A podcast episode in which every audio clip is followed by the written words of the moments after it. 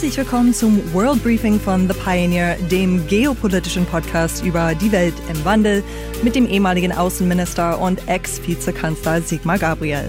Ich bin Ihre Moderatorin Chelsea Speaker. Schön, dass Sie mit dabei sind und herzlich willkommen, Sigmar Gabriel. Guten Morgen, hallo. Mit 15 waren Sie das erste Mal in Großbritannien. Wie war diese Erfahrung für Sie damals? Oh, das war was Besonderes. Das war ein Schüleraustausch meiner Realschule. Damals hieß das noch Mittelschule für Knaben. Bei uns gab es noch nicht mal Mädchen in der Klasse. Und wir kamen alle aus Familien, die, sag mal, sich eine solche Reise gar nicht hätten leisten können und wurden von britischen Familien eingeladen. Wir lebten dort.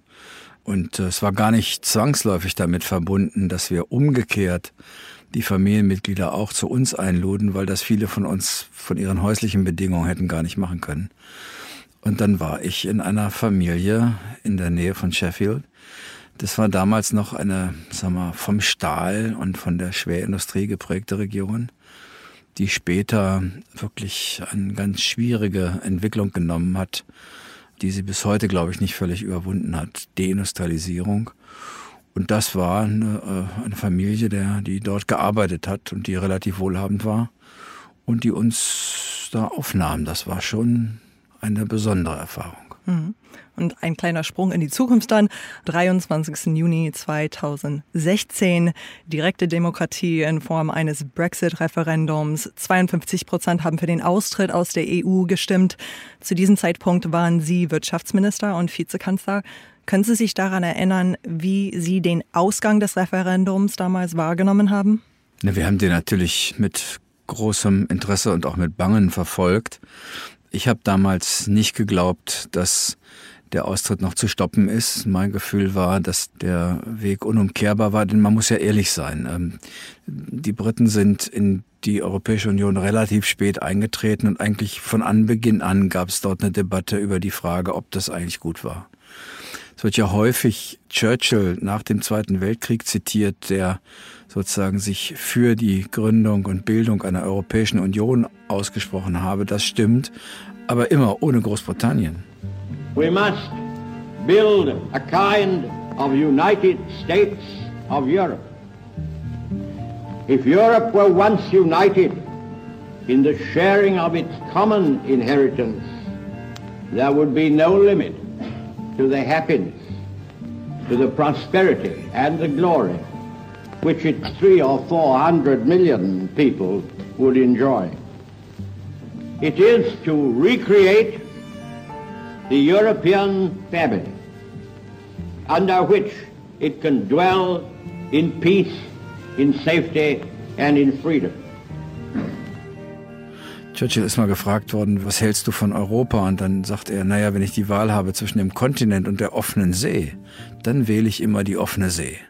Das heißt, die Briten haben von Anfang an damit gehadert mit der Frage, ob diese Integration in den Kontinent richtig war. Von diesem Kontinent ist ja auch viel Unheil nach Großbritannien gekommen in Form von zwei Weltkriegen. Das war sehr umstritten von Anfang an. Und dann hat der frühere Premierminister David Cameron den großen Fehler gemacht, letztlich seine Wiederwahl mit der Frage eines Referendums zu verbinden.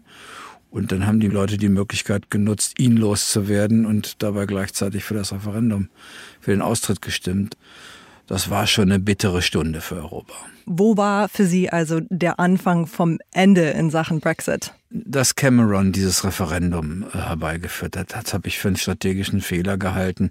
Denn was danach passiert ist, ist ja, dass die Briten sozusagen einer totalen Desinformationskampagne unterlegen sind. Aber man muss auch kritisch sagen, die Pro-Europäer müssen sich, finde ich, auch fragen lassen, warum haben eigentlich gerade die klassischen Arbeiterbezirke, die Labour-Bezirke gegen Europa gestimmt?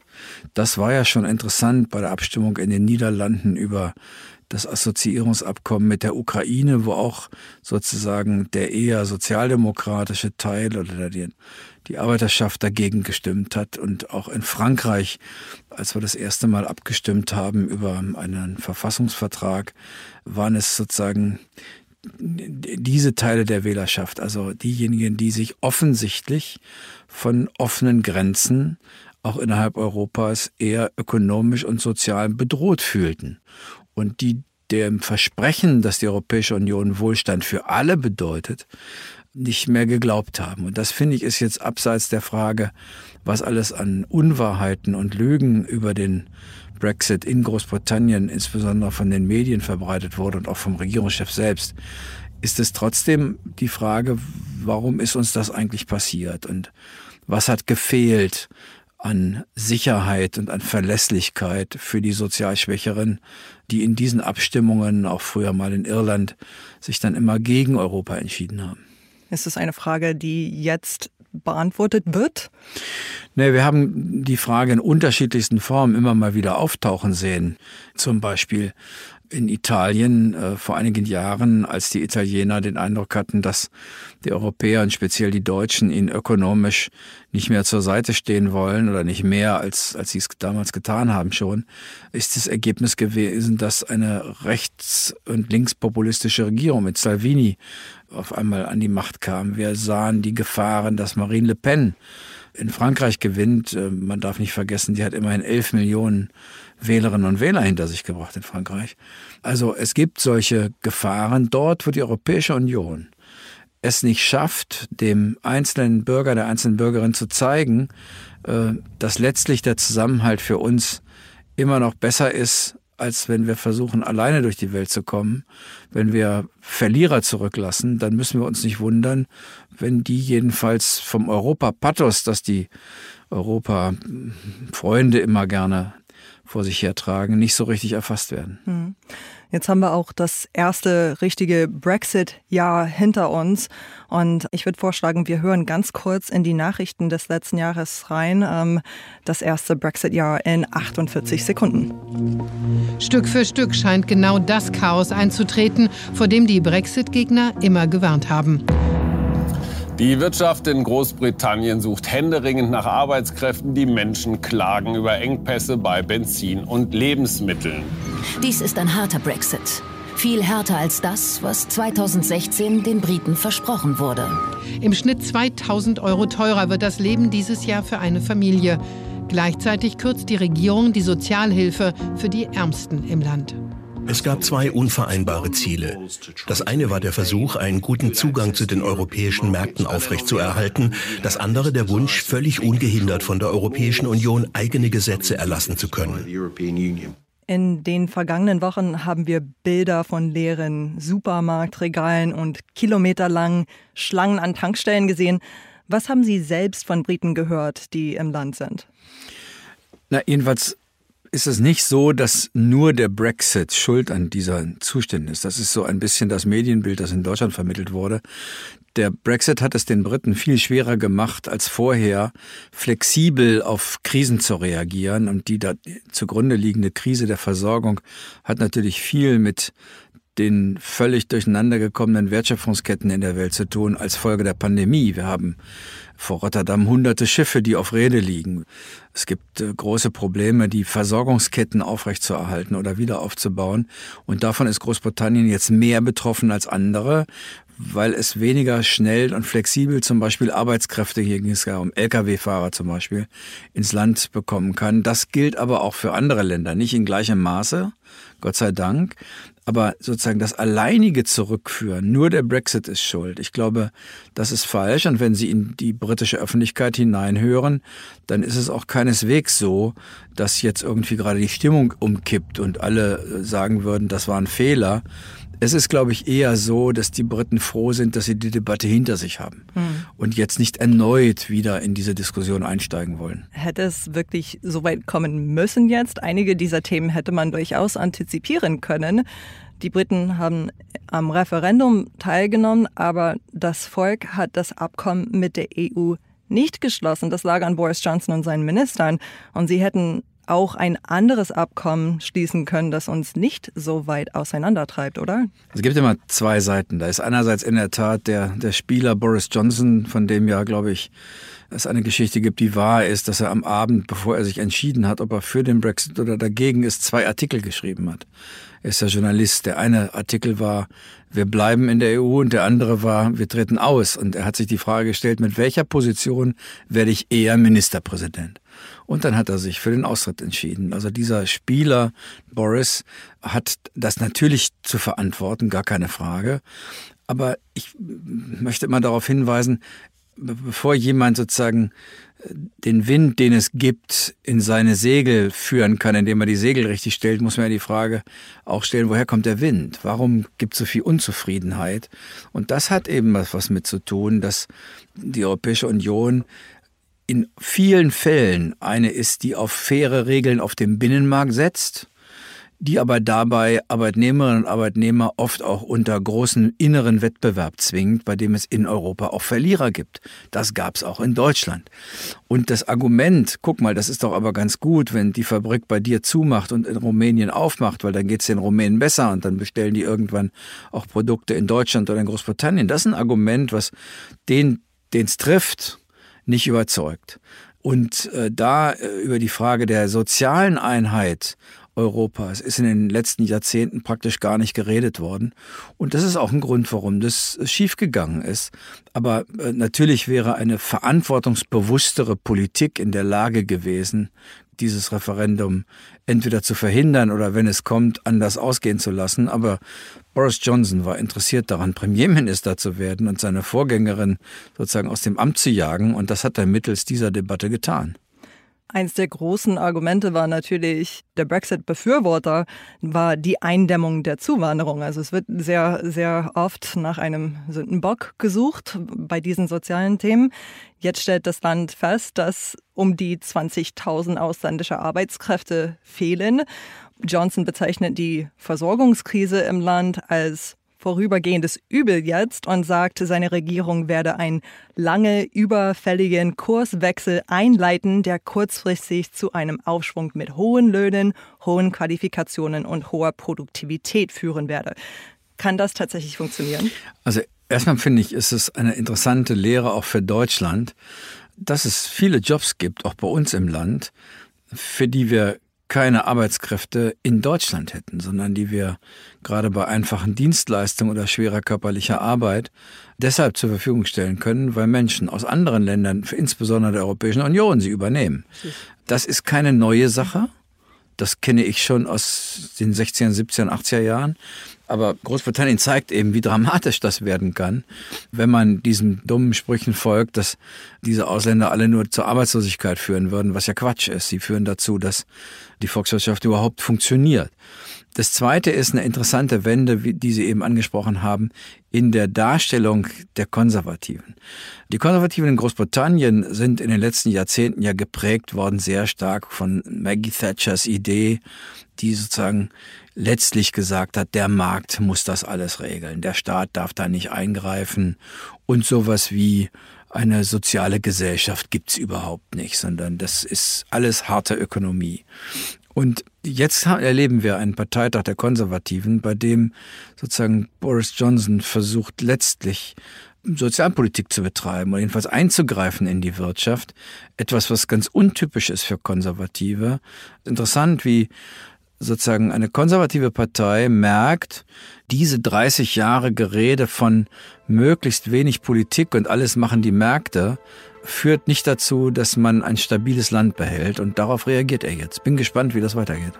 We have one of the most imbalanced societies of all the richer countries. It's not just that there's a gap between London and the southeast and the rest of the country, there are aching gaps within the regions themselves. What royal jelly are they eating that they live seven years longer than the people of Blackpool, only 33 miles away?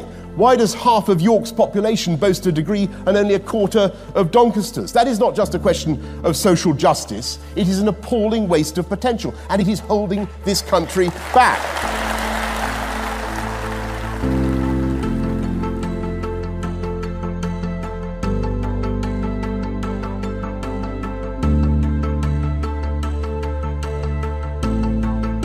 Einschätzung dazu, dass die britische Regierung damals eine so schwerwiegende Entscheidung, nicht nur für Großbritannien, sondern auch für die gesamte Europäische Union, als Referendum halt fällen lassen.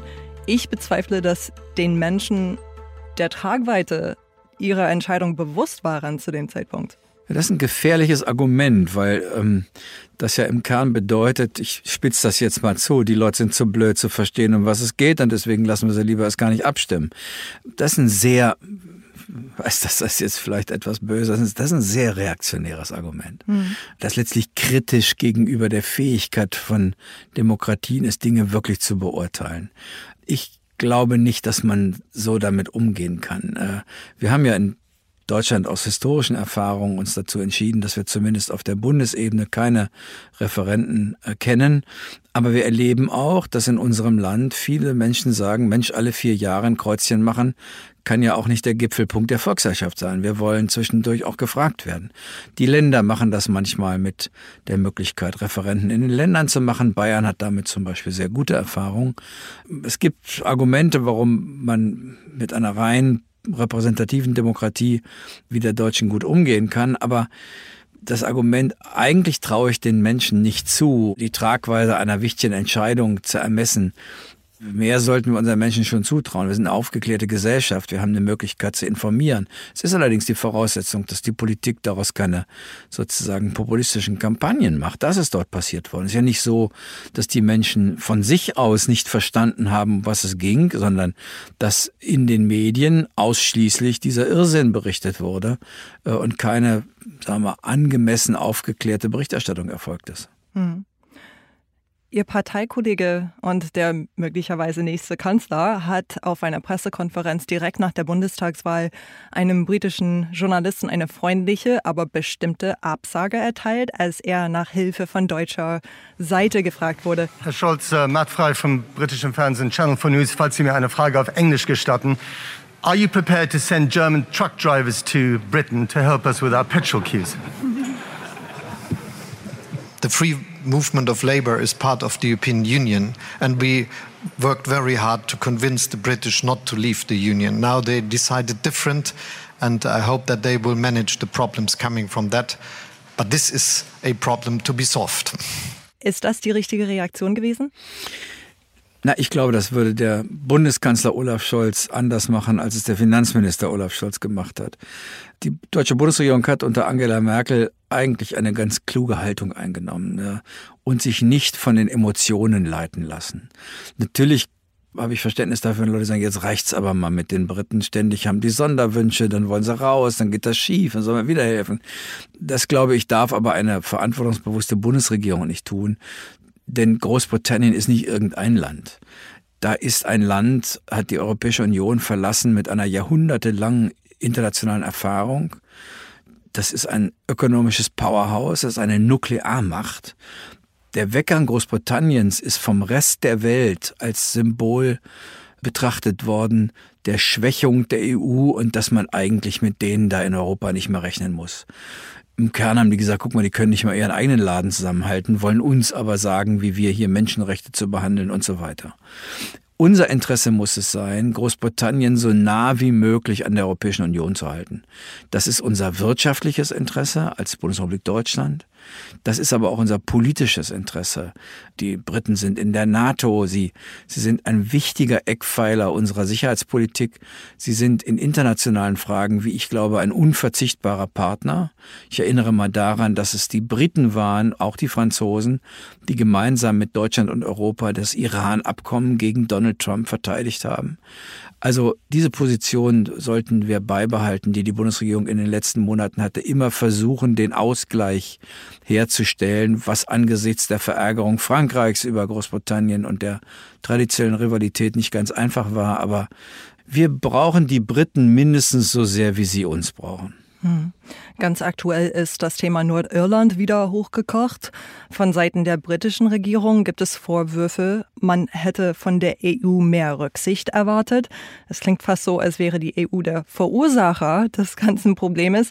Macht es sich die britische Regierung hier nicht sehr einfach, indem es wieder einfach mit dem Finger auf Brüssel zeigt? In der Tat, hier glaube ich, ist es einfach so, dass die britische Regierung Boris Johnson von Anfang an ein Problem ausgeblendet hat, das im Kern erstmal ein britisches Problem ist, nämlich wie gehen sie mit der Grenze zwischen Nordirland und Irland um. Nordirland, das zum britischen Königreich gehört, und Irland, das eine eigene Republik ist und natürlich in der Europäischen Union geblieben ist. Und jedenfalls die, die ein bisschen älter sind, die erinnern sich an die fürchterlichen Auseinandersetzungen, die Gewalttaten, die Terroropfer, die Bomben in Belfast und in anderen nordirischen Städten, als es um die Frage ging, kriegt man Nordirland nicht irgendwie rausgelöst und mit der Republik Irland vereinigt. Das ist ein alter Konflikt, der sich scheinbar an Konfessionen festmacht. Dahinter stehen soziale und andere Konflikte, also der zwischen dem katholischen Teil der, der Iren und dem protestantischen angelsächsischen Teil der derjenigen, die in Nordirland wohnen. Und das ist mal befriedet worden, vor allen Dingen mit Hilfe der Vereinigten Staaten von Amerika, durch das sogenannte Karfreitagsabkommen oder Good Friday Agreement. Das ist ein Abkommen, das regelt die Verhältnisse neu zwischen Belfast, Dublin und London. Das ist kein Grenzabkommen, sondern äh, hat eben die Gewalt beendet und den, den Umgang miteinander geregelt. Und jetzt gibt's die große Sorge der Nordiren und der Iren, dass wenn Großbritannien aus der EU austritt, eine neue harte Grenze zwischen Nordirland und Irland entsteht. Denn es ist ja klar, die, die, die Iren wollen weiter Zugang haben zum europäischen Binnenmarkt.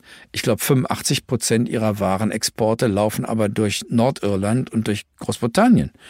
Und ähm, die Nordiren haben natürlich auch Sorgen, dass das wieder zu Konflikten führt. Und deswegen hat man versucht, mit einem speziellen Abkommen dies so zu regeln, dass es nur relativ wenige Warenverkehrskontrollen gibt. Personenverkehrskontrollen übrigens gibt es an dieser Grenze sowieso nicht, und zwar aus einem ganz anderen Grund, weil es seit, glaube ich, 1923 ein Abkommen gibt, das regelt den freien Personenverkehr zwischen Nordirland und Irland. Also da Personen werden ohnehin nicht oder nur in seltenen Fällen kontrolliert. Es geht um den Warenverkehr und den Warenaustausch.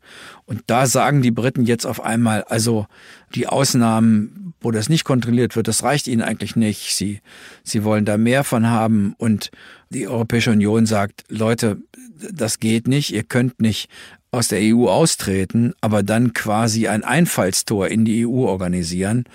Und über diese äh, Verhandlungen geht es jetzt. Ähm, manchmal geht es da so um ganz lebensnahe Dinge. Gab es einen, einen, einen Wurstkrieg, ja. Sausage War, äh, über die Frage, wie viel, wie viel Fleisch darf eigentlich transportiert werden. Da geht es zum Beispiel um die Frage, dass man gekühltes Fleisch aus Irland nicht in die EU einführen darf oder aus Großbritannien, nur nur gefrorenes. Das ist ja wirklich lächerlich, oder? Ja, geht es um Gesundheitsfragen. Ne?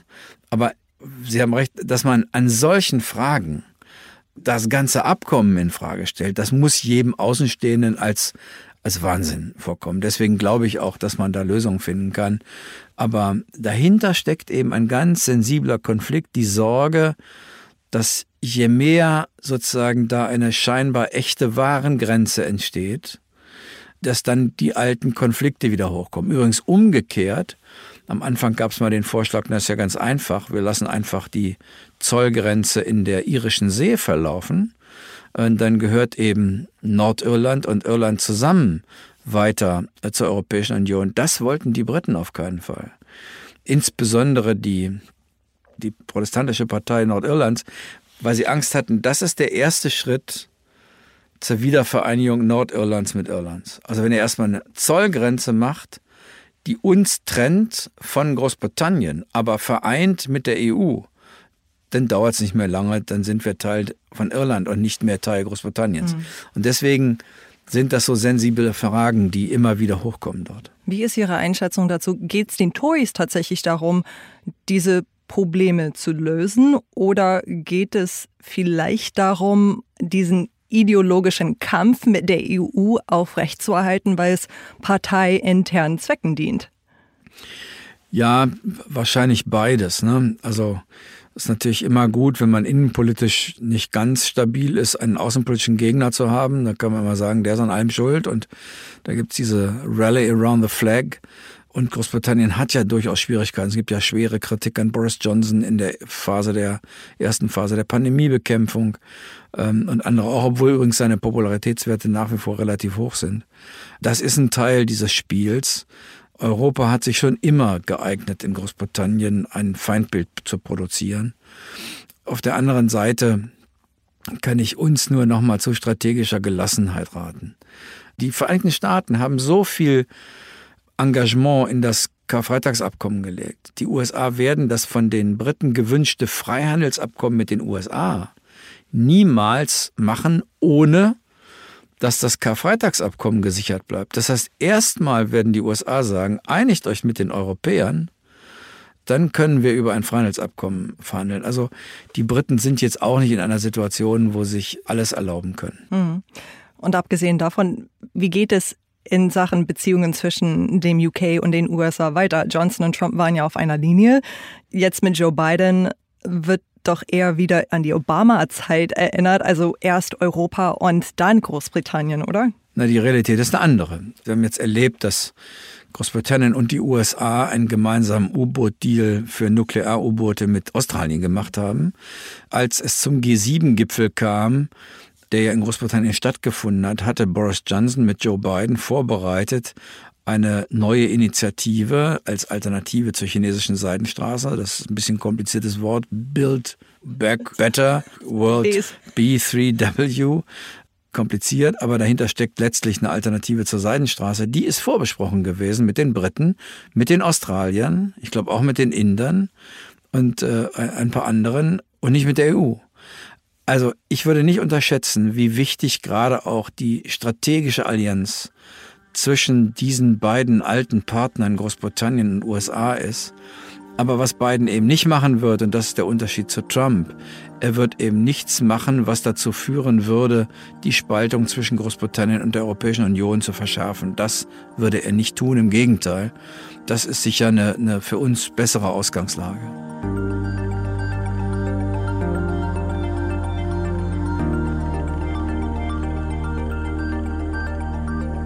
Boris Johnson möchte Großbritannien zur besseren EU-Alternative für Handel und Finanzen machen. Wie realistisch sind diese Ambitionen? Naja, man darf ja einem Politiker nicht vorwerfen, wenn er solche Ambitionen hat. Der Punkt ist nur, die größte Volkswirtschaft in Europa ist Deutschland. Zusammen mit Frankreich äh, bilden wir das europäische Schwergewicht und wir erleben ja eher dass derzeit auch bis hin zu qualifizierten Fachkräften sich Leute überlegen, ob sie nicht auf den Kontinent wechseln aus London. Also wenn der Wettbewerb einer ist, wer ist der beste Standort, dann finde ich, ist das gut. Denn das tut auch Europa gut. Wir sind ja ein bisschen langsam geworden und die Briten sind natürlich jetzt einfach dadurch, dass sie alleine entscheiden können, schneller. Also Wettbewerb finde ich eigentlich eine gute Geschichte, dann treibt uns Europäer auch an. Aber wenn wir sozusagen daraus ein konfliktäres Verhältnis machen und nicht mehr erkennen, dass es große gemeinsame Interessen gibt, dann wäre das zum Schaden aller. Mhm. Und übrigens der Rest der Welt, der, der nimmt weder Großbritannien noch Deutschland alleine wahr. Henry Kissinger hat mal über Deutschland gesagt, die Deutschen sind irgendwie arm dran, sie sind zu klein für die Welt und zu groß für Europa. Ich würde sagen, für Großbritannien gilt das auch. Mhm. Also eine Standalone-Lösung äh, kann ja nicht die Lösung sein. Ich glaube, dass egal welche Nation das probiert, selbst die USA, so eine Idee von Bowling Alone im 21. Jahrhundert ein ziemlich gefährliches Spiel ist. Mhm. Gleichwohl möchte Johnson insbesondere London ja gerne zu einem Singapur an der Themse machen. Was würde das konkret für die EU und für die Eurozone bedeuten? Ja gut, er hat natürlich das Interesse, dort sozusagen vor allem den Finanzplatz London weiter zu stärken. Da ist er, äh, hat er auch exzellente Voraussetzungen für. Diesen Wettbewerb muss die Europäische Union aufnehmen, aber wir werden erleben, dass natürlich die Attraktivität des Finanzplatzes London groß und äh, stark bleibt. Es äh, macht jetzt keinen Sinn, so zu tun, als ob wir übermorgen in Europa, in Paris oder in Frankfurt eine wirkliche Alternative dazu haben. Nochmal, was immer er da vorhat, am Ende des Tages braucht er die ökonomische Kraft Europas und auch Deutschlands. Und dessen sollten wir uns bewusst sein und versuchen, so, so eng wie möglich mit den Briten zusammenzuarbeiten. Und es gibt auch eine Zeit nach Boris Johnson. Hm. Ist ein gewisser Grad an Schadenfreude dabei nach dem Motto I told you so, wenn wir in Europa derzeit auf das UK schauen? Oder war das ein Abschreckmechanismus, um andere EU-Länder davon abzuhalten?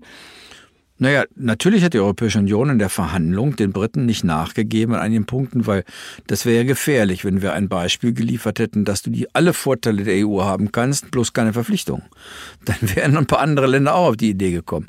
Das ging nicht. Und ich halte nichts von Schadenfreude, weil nochmal, am Ende leben wir alle in Europa und die Achsen der Welt haben sich in den Indo-Pazifik verschoben. Wir Europäer sind nicht mehr das Zentrum der Welt, weder Britannien noch der Kontinent. Und deswegen, glaube ich, sind wir auf Gedeih und Verderb aufeinander angewiesen, wenn wir in der Welt einen Unterschied machen wollen. Sehen Sie die Gefahr, dass andere Länder nachziehen könnten, selbst nach diesem Abschreckmoment, und dass das europäische Projekt potenziell auch scheitern könnte? Also ich sehe die Gefahr nicht, dass andere Länder diesem Beispiel folgen, weil die Ausgangsvoraussetzungen für alle anderen Länder ungleich schlechter wären. Also schauen sich die Osteuropäer an, die derzeit in vielen Fragen Konflikte mit Europa haben, sind nicht in der Situation wie Großbritannien, weil sie die, die ökonomische Kraft nicht haben. Die brauchen die Europäische Union noch viel mehr. Ich sehe die Gefahr für die Europäische Union eher von anderer Stelle kommen. Nicht das einzelne Austreten, aber das wenn wir jetzt gerade den Wiederaufbau nach der Pandemie nicht gemeinsam hinbekommen, wenn wir nicht in Infrastruktur, Digitalisierung, Forschung, Entwicklung investieren, äh, sondern das Geld irgendwie konsumtiv ausgeben, wenn wir an ökonomischem Gewicht verlieren, dann wird es so sein, dass Teile Europas dann versuchen, mit anderen zusammenzuarbeiten, weil sie den Eindruck haben, in Europa nicht genug Hilfe zu bekommen.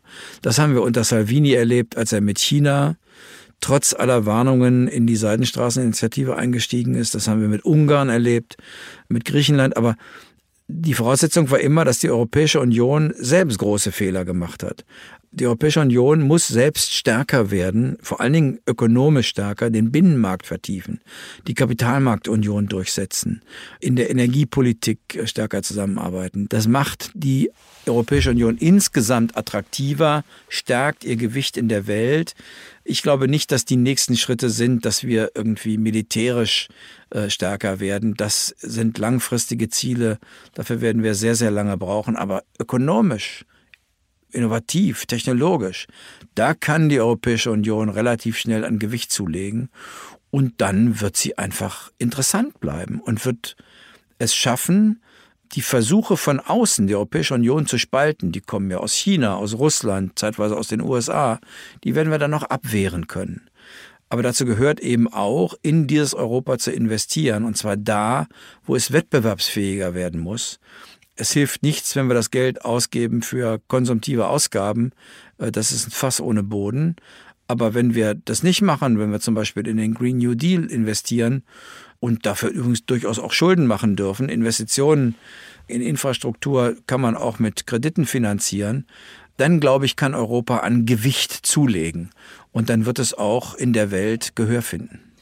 Und da ist Deutschland natürlich als großer wirtschaftlicher Motor der EU besonders wichtig.